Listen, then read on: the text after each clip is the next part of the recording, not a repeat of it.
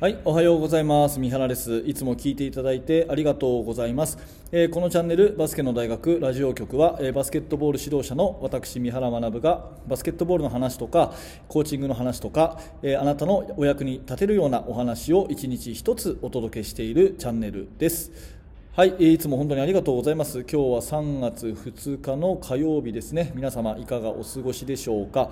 えーと今日のテーマはですね、早速本題に行こうかなと思うんですけれども、マジックナンバー3ということでですね、えーまあちょっとバスケットの技術とかの話じゃないんですけれども、それなりにですね、人に物を伝えるということに関してお役に立てる内容だと思います。どういうことかっていうと、えーポイントが3つあります。1つはですね、えー物事を3つに整理すると伝わりやすいですよっていう話ですね。物事を3つに整理すると伝わりやすいですよっていう話。それから、えー3つに整理すると伝わりやすい具体例、これをお話します。それから 3, 3つ目はですね、えーどんな風に練習するとこういう話し方が上手くなるのかっていうような、え3つに整理すると伝わりやすいですよっていう理由と具体例と練習方法、まあ、これをお伝えしようと思います。はい、でですねこのマジックナンバー3っていうのは今冒頭言ったですね、えー今日はこの3つのことについてお話ししようと思いますっていう話がまさにそれなんですけど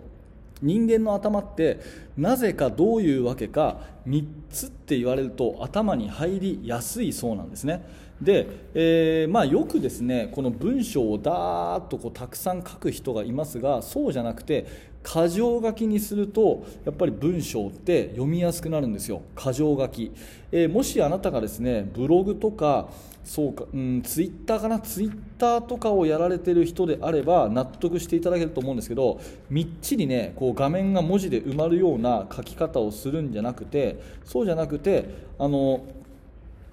箇条書きにしていくとですね非常に頭に入りやすくなるんですね。多分これ、えー私のまあツイッターをフォローしていただいた方はなんとなく、えーお分かりいただけるかなと思います。でその箇条書きにするにしてもですねいろいろとこう、あのーただただ数を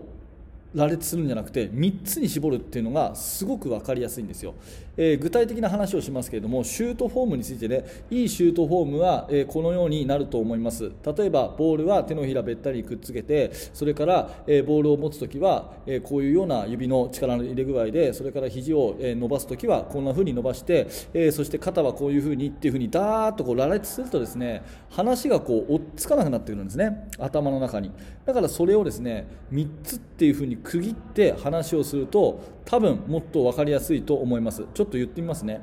いいシュートフォームのポイントは3つあると思います。1つ目はボールは手のひらに乗せるということ。2つ目は肘をまっすぐ伸ばすということですね。そして最後は右肩は前に出しましょうという。この3つこの3つをしっかりやるといいシュートフォームになると思います。ボールは手のひらに乗せる。肘はまっすぐ伸ばす。右肩はちょっと前に出す。この3つです。じゃあ1個ずつ話しますね。ボールは手のひらに乗せるっていうのはどういうことかっていうと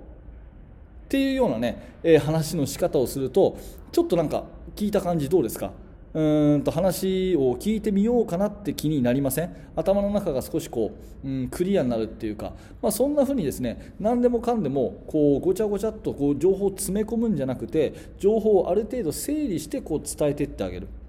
でそのための整理の仕方として具体的に3つっていうような言い方をしていくとですねこれ非常に頭になぜか入りやすいって言われてるのですごくおすすめの方法です。例えば、えー練習のね終わりの時に、まあ、あの先生のところにこう集まってミーティングとかやりますでしょ？で、えー生徒から、まあ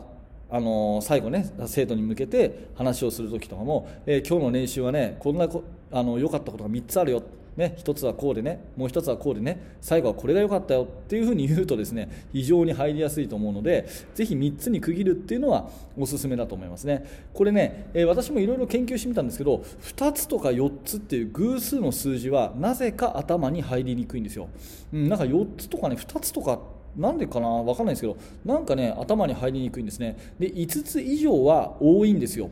うん、そんなように思います、この3つっていうのが絶妙なんですね、まあの番電話番号とかもそうじゃないですか、えーと、3つ4つに区切りますよね、えー、090の何何何何何何何何あれ全部11桁コードでダーッと数字が羅列されるよりもこうなんか鍵かん？鍵括弧っていうのが丸い括弧、まあ、括弧で区切られたりハイフンで区切られたりした方が覚えやすいじゃないですか？郵便番号も123の4567みたいな。123のってなってた方が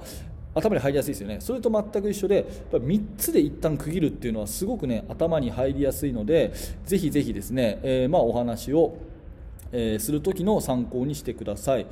えー、ちなみにですね本当に強調したいことが1個しかない場合は1個だけ強調するのもいいと思うんですね。1個だけ強調する。シュートでいうととにかく肘は伸ばす。もうこれなんです。肘を伸ばすことが大事なんです。うん、シュートの時に肘が伸びてるかどうか。これだけでシュートが入るか入らないかが決まるんです。肘です。肘を伸ばすんです。っていうふうに1個のことをとにかく何回も繰り返す。これも3回以上繰り返すというふうにすると説得力が増します、うん、だから、まあ、そんなふうにですね、え、3つのことを並べて言う。どうしても1個の場合は3回以上繰り返して言う。っていうふうに言うと、えー、まあ、あの伝わりやすいのかなということでマジックナンバー3ということでお話をしています。で最後にですねじゃあどういうふうにえー、話の方の練習をするとこのマジックナンバー3を自分のものにできるのかっていうようなところをね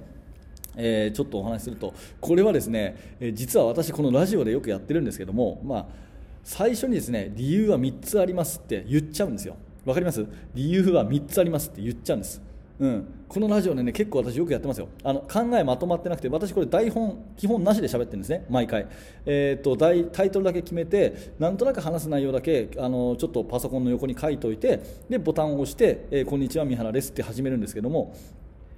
理由をね最初に3つありますって言っちゃうんですよ。そうするとその3つがね自然と頭に浮かんでくるっていうこう順番を逆にしてですね言うとね、えー、意外とこういうまとめて話す力っていうのはつくのかなと思って結構これをやってます。例えば、えーと、そうだなシュートじゃなくしよう、えーと、ピックアンドロールの話しましょうか。ピックアンドロールっていうのは最近流行ってますけれどもピックアンドロールをやるやっぱりやるべき理由っていうのは3つあるんですね。っていうふうに別に3つないと思ってるのに言っちゃうんですね。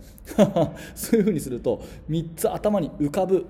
頭になります。ちょっとこれ私今じゃああえて答え言わないであなただったら何にします？3つ。ピックアンドロールが今主流になってる。3つ、ね、それを3つあります。で1つはこうで。2つ目はこうで。3つ目はこうなんですよ。じゃあ1個目から言ってきますね。っていうふうに話をするとすごく伝わりやすい話がありますのでとりあえず3つあるよっていうふうに言っちゃうのがおおすすめのやり方です。はい。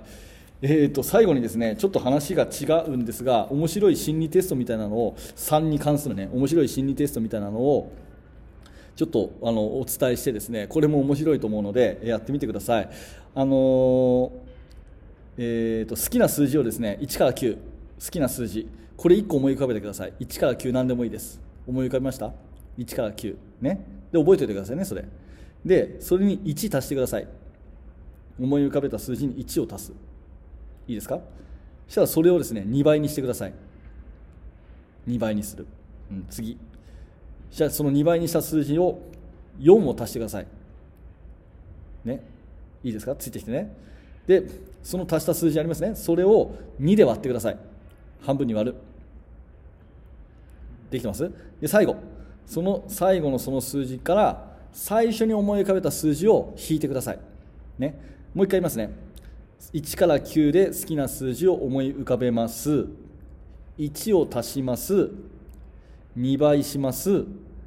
4を足します。2で割ります。最初の数を引きます。答えはいくつになってますか？せーの。3ですよね。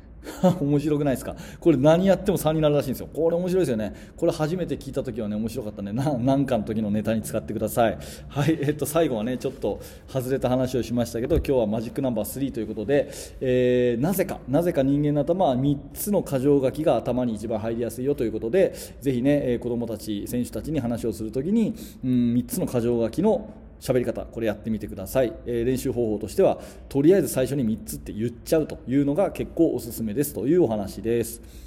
はい、ありがとうございます。えー毎朝ですね、7時に、えーこんな感じで、えーっと、今日はバスケットの話はしてませんが、えーバスケットボールとかコーチングとかですね、な何らか使えるような話してますので、もしお役に立ったなというふうにちょっとでも思ってもらえたら、えいいねボタンを押して応援していただいて、えまたチャンネル登録、えヒマラヤのフォロー、ぜひぜひよろしくお願いします。えそれと無料のメルマガ講座、こちらチーム作りについて、私があれやこれやと、えメールを皆さんにお届けするサービスになってますので、興味のある方は、え覗いてみてください。はい、最後までご清聴ありがとうございました。三原学でした。それではまた。